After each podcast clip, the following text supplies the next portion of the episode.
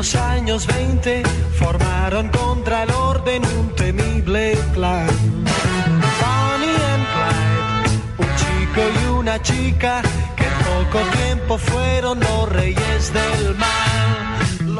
Pues recientemente en el Salón del Cómic de Barcelona, entre todas las novedades, hay una que tener mucho, mucho pendiente y en el checklist, que es Violent Love, eh, que la presenta Víctor Santos, ya sabéis, dibujante de Patrio, con Fran G. Barbier, eh, pues una serie de Image, de serie Image, que ha tardado un poquito en salir, pero ya eh, se presentaba para el salón y tenemos aquí un thriller policíaco, una historia de venganza, una chica que, que tiene todas las armas para liarla muy parda por las carreteras de Estados Unidos.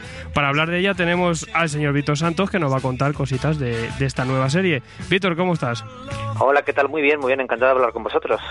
Pues nosotros más encantados que acabamos de leer esto y queremos saber un poquito Violent Love, que se acaba de salir y, y sale aquí en tomo de Image. ¿Qué es esto? ¿Esto ¿De qué va Violent Love?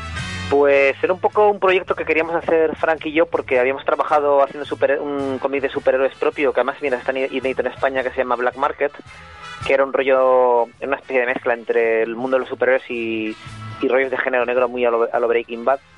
Y era un, poco un encargo de, de Boom Studios en su día. Y bueno, hicimos buenas migas y incluso llegamos a hacer un pequeño, una historia de superhéroes para Marvel con el hombre de arena, también con un toque de género negro, de, rollos fugas de, fugas de la cárcel, y, y bueno, y los dos somos muy fans del, del género.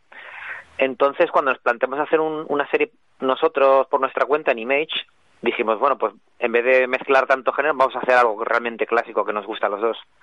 Y un poco nace Vi- Violent Love de, de esa idea, de hacer algo muy clásicote, un poco cada uno aportando lo que quería hacer del género, pero por ejemplo Frank es muy, es muy fan de los de los hermanos Cohen, del rollo western también, y bueno, y a mí es algo que me encanta también. Y yo también quería añadir un poco de hacer un tipo de historia romántica a lo Bonnie and Clyde, romántica en el sentido no del romanticismo malentendido que podemos ver ahí pues en la típica peli chunga de Meg Ryan ahí aburridísima, sino por romanticismo del bueno, del de la tra- de tragedia, de venganza, ese tipo de historias. Y bueno, y de, de todas esas conversaciones que tuvimos sobre lo que nos gustaría hacer nació nació Violent Love como una serie de 10 números en Estados Unidos que que con un comienzo y un final y que y que aquí sale recopilada pues el- el- la primera parte de los dos tomos que, que la forman. Eso es importante, que, que hay que decir que son dos tomos nada más y lo tiene, la gente lo va a tener conclusivo ya en una segunda entrega que vendrá dentro de, de poquito y la tendrá ahí cerrada, ¿no? Lo tenéis pensado como una historia conclusiva y, y ya está, ¿no? Sí, sí, porque un poco la idea. Luego no sabíamos si íbamos a hacer, pues queremos hacer más proyectos juntos, pero pero también el tema del, del es muy esclavo el, el, el rollo mensual y la verdad es que a mí como encima estoy coloreando el cómic a mí me apetecía eh, poder dedicarle el, el tiempo suficiente. Entonces pues de una manera ha sido pues mira tener esta historia cerrada. Y si luego nos planteamos pues hacer otro Violent Love en plan en plan pues o- otra historia diferente con bajo la misma cabecera o hacer otra historia de género negro juntos con otro estilo pero pero bueno sobre todo no permitir un poco al lector que a lo mejor no nos conozca pues probar un, un proyecto nuestro y que no, no tenga que estar comprándola durante años sino que puede ser como una película que él que él la ve y la disfruta y si le gusta pues bueno pues probar otra cosa nuestra Tú has trabajado en cosas con Horse, con Boom. Esta es la primera, si, si no recuerdo bien, de que trabajas con Image. no no no eh, estuve haciendo Mice Templar Y vamos, esa, y esa era con Image, la estuve haciendo prácticamente cinco años. Lo que pasa es que, bueno, sí que es verdad que a lo mejor mi trato con Image era menos directo, porque era un proyecto de, aunque estuve tra- dibujando mucho tiempo, era un proyecto más de de, de Brian y de Brian Glass y Mike Hemming, aunque yo, bueno, al final luego me hicieron co-creador de la serie pues, después de tantos números. Y hay otra cosa que la- igual la gente no recuerda porque hace mucho tiempo, pero el, yo debuté en Estados Unidos realmente con Image, porque hice un- una novela gráfica que se llama Zombie, con dos S, con Miles Gunter, que era una historia que aquí sacó, aquí sacó Dolmen hace mucho tiempo, y que era una historia de, de ninjas contra zombies, contra samuráis, una cosa muy loca. O sea que realmente este es mi tercer proyecto con Image. Lo que pasa es que es un poco una, es una editorial con la que he ido trabajando cada cierto tiempo. Casi con el tiempo, ¿no? Casi el- en la New Wave esta que está viendo ahora. Sí, ¿no? sí, claro. Lo que pasa es que ahora vemos que hemos vuelto un poco a Image los dos porque Frank también tiene una serie en Image que se llama que se llama Five Ghost, que aquí está in- inédita y que yo recomiendo mucho. Y pero bueno, ahora hemos eh, ahora que Image tiene un, una nueva vida y está como yo creo un poco eso, su época, en su época de mayor creatividad y de, series y eso, pues eh, era, una, era una buena ocasión para que ambos volviéramos a tener un proyecto ahí y ahora que hay, hay tanto foco de atención puesta sobre la editorial. Sí, bueno, eso siempre donde os dejen también llevar vuestras historias, ¿no? De autor. Que no, claro, claro. Sí, además lo bueno de Image es que tiene, es un poco, casi es un, no sé cómo explicarte, pero es casi una cooperativa, o sea, es un negocio que tú montas ahí porque realmente tú te encargas de todo el trabajo. Entonces, eso sí, tienes completa libertad. O sea, nosotros somos nuestros propios editores en Image con todo lo que eso conlleva, de trabajo y de libertad. Tiene más curro, pero más, pero yo creo que reconforta más, ¿no? Claro, claro, claro. pero eh, también requiere más tiempo. También Violent Love, a mí lo que me, ha gustado mucho es que recoge la esencia de esas películas, ¿no? De, carretera criminal, ¿no? Por así decirlo, ¿no? Se pone en claro, como dices tú, Amor a quemarropa, ese tipo de, películas. Eh, yo creo que se recoge aquí toda la esencia. Que, eh, ¿Cuáles son las, las referencias que se ha cogido para, para esta obra? Pues mira, por un lado, por un lado lo que te comentaba de los hermanos Cohen, que, que ambos nos gustan mucho, y, este, ese, ese, rollo de western, de carretera, de western moderno, es algo que, a los dos nos encanta y eso. Y, y no sé, es, también yo, por ejemplo, intento coger mucho en el dibujo de, de cómics de los 70. A mí me gusta mucho toda esta Marvel de los 70 de Jim Collan y de Paul Gulazzi, del, pues eso, del eh, de cómics como, bueno, siempre me gustan mucho pues, cosas de Staranko también, pero bueno, el Master of Kung Fu, el Caballero Luna de Sienkiewicz, esa Marvel urbana de los 70 con un dibujo más sucio. Entonces, sin renunciar a mi estilo, por ejemplo, sí que me ha influido mucho ese tipo de ese tipo de estética, que yo a lo mejor yo tengo un dibujo un poquito más limpio, con sombras más más definidas y aquí he usado más el rayado, incluso el color terroso de que es muy también cinematográfico también tira mucho de esos cómics viejos y ese papel ese papel granulado, o sea, ese especie de granulado que da el papel de pulpa, ¿no? Sí, ese, ese color delucido, ¿no? Viejuno. Sí, eso es, así como un poco apagado. Entonces, sin querer tampoco, o sea, nunca he intentado hacer un cómic retro ni nada de eso.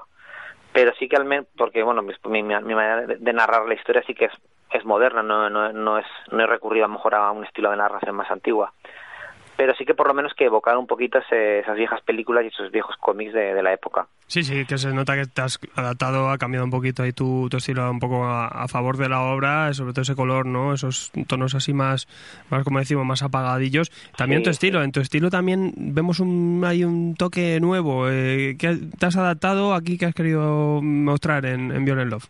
Pues eso, ese, pues un poco, o sea, evocar un cierta nostalgia de ese, de ese estilo de dibujo viejo y y también sobre todo también es un poco voluntario y es un ejercicio que hago en cada obra pues el intentar distinguir y dar su personalidad.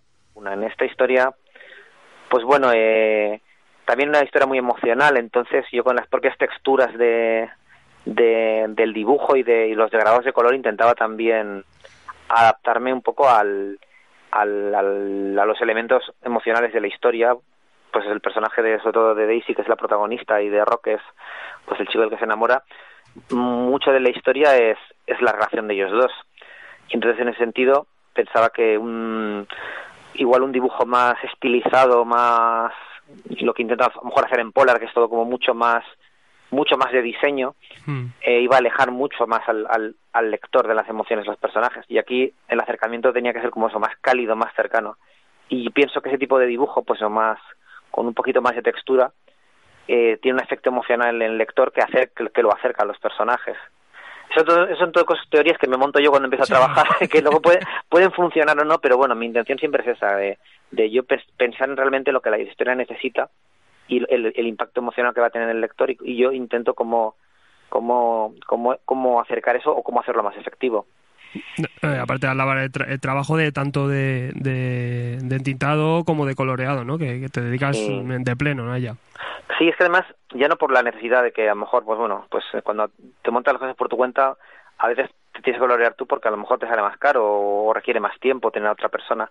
Pero es que a mí, por ejemplo, a día de hoy me resulta imposible concebir mi estilo de dibujo sin mi propio color o, sin, o al menos sin una relación muy muy estrecha con, un colorista. Porque es que tienen que ir de la mano y tienen que complementarse y no no dibujo yo de la, de la misma manera si sé que el cómic va a ser en blanco y negro que si sé que le voy a poner yo el color o si sé qué tipo de color va a tener y entonces siempre trabajo igual que intento que el dibujo esté en función de del guion también intento que el color esté estrechamente ligado al dibujo que estoy usando. Hay una cosa muy graciosa en, en Violent Love, ¿no? Que, que recurre bastante, eh, que insinúa, ¿no? Que está basado en hechos reales, ¿no? Y a veces te pones a buscar las referencias en Google y no encuentras, ¿no? No vas a encontrar a estos personajes. Esto es un niño, ¿no? Sí, sí, además es un niño también a los Cohen, que muchas de sus películas, como por ejemplo, creo que es Fargo, la que está basada en hechos reales. Pero ese rollo también muy de la cultura americana de los 70, de, del culto a, los pues como eso, en Badlands, por ejemplo, que es una película muy buena de los 70, también se ve muy bien. Ese culto al crimen que tienen ellos, a los pistoleros y a los bandidos del que no se han librado desde la época del salvaje oeste, ¿no? Y esas historias de vaqueros que, que contaban en los periódicos, que, que eran todo ficción, que eran casi invención, pero que en sí era como un intento de periodismo, pero en el fondo era un género literario de ficción completamente y era un poco, queríamos jugar un poco con eso, con esa especie de mitificación del mundo del criminal que, que la propia cultura americana tiene. A mí lo que me lo que me gusta, lo que dices tú, aquí se trata también del amor, pero es un amor eh, totalmente atípico, porque es una historia muy dura, ¿no? Lo que le pasa a esta chica y cómo decide, pues eh, casi de pues vivir una vida de, criminal y toma la rienda de su propia vida, ¿no? Y utilizar incluso a los hombres, ¿no? Para para su beneficio. Aquí vemos un personaje femenino duro pero y muy fuerte, pero todo en una historia llena de violencia, ¿no? Sí, sí, además eh, tampoco, eh, Frank en sentido, creo que ha escrito muy al personaje de Daisy Yen porque obviamente es una, es una chica que está en una época concreta de, de la historia americana, o sea, es decir, no es un personaje actual, sino que es un personaje también que tiene que vive bajo los estándares de lo que era pues bueno lo, que es la consideración de la mujer en esa época.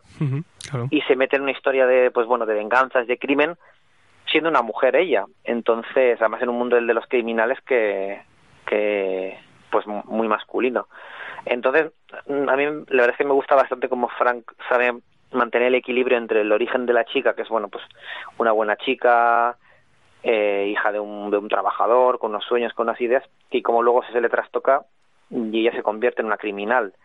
Entonces, bueno, no sé, me, me gusta mucho esa, esa combinación de vulnerabilidad a veces del personaje y de, y de, y de violencia y de, y de, una, y de algo salvaje que, que tiene ahí adentro y que intenta dominar. Y no sé, me, me gusta como, como Frank, como Frank sabe sabe cuándo dejar salir una cosa y cuándo dejar salir otra en el personaje. Está muy, está muy bien planteado en el momento que, que ves lo que la va ocurriendo y tal, te levantas tú de la silla y dices, venga, vamos ahí a... te dan ganas, ¿no? De, cómo mola la historia de violencia y, de, y sobre todo de venganza.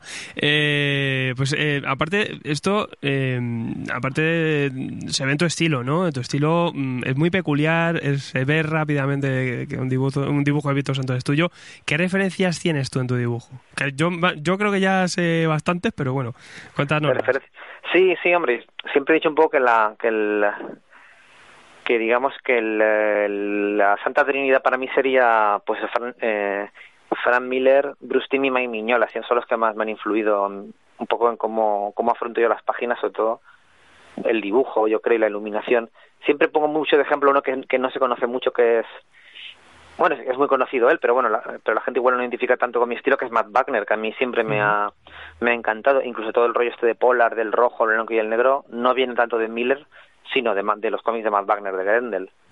Y luego también, por ejemplo, curiosamente en este, en este manga, o sea, en este, perdona, en este cómic he tirado mucho del manga también, que, que a mí me gusta mucho, y además yo soy de la generación un poco que nació con el boom del manga, y, y gente desde Toriyama, sobre todo mi, mi manga favorito que es Long Wolf and Cub, que además tiene ese rollo también del viaje, ha influido mucho en, en, mis cómics porque el manga tiene además un, un, elemento muy emocional también, de que es muy bueno mostrando las emociones de los personajes que yo intento incorporar a mi estilo que bueno que a día de hoy es, más americano que otra cosa. Sí. Y es obviamente y obviamente la animación Bruce Timm, Darwin Cook esa escuela de dibujo que nace además un poco también de los cartoons clásicos como yo qué sé, pues gente como los diseños de Alex Toth para Hanna Barbera y cosas así, está muy presente ahí. Entonces un poco también es una, es una mezcla de todo. Y igual que te cuento cosas de cine y que me gustan y de animación, pues bueno, pues realmente todo, desde libros de diseño de publicidad y de ilustración de la época, de, de no sé, de autores como Lil, Lil Elgren,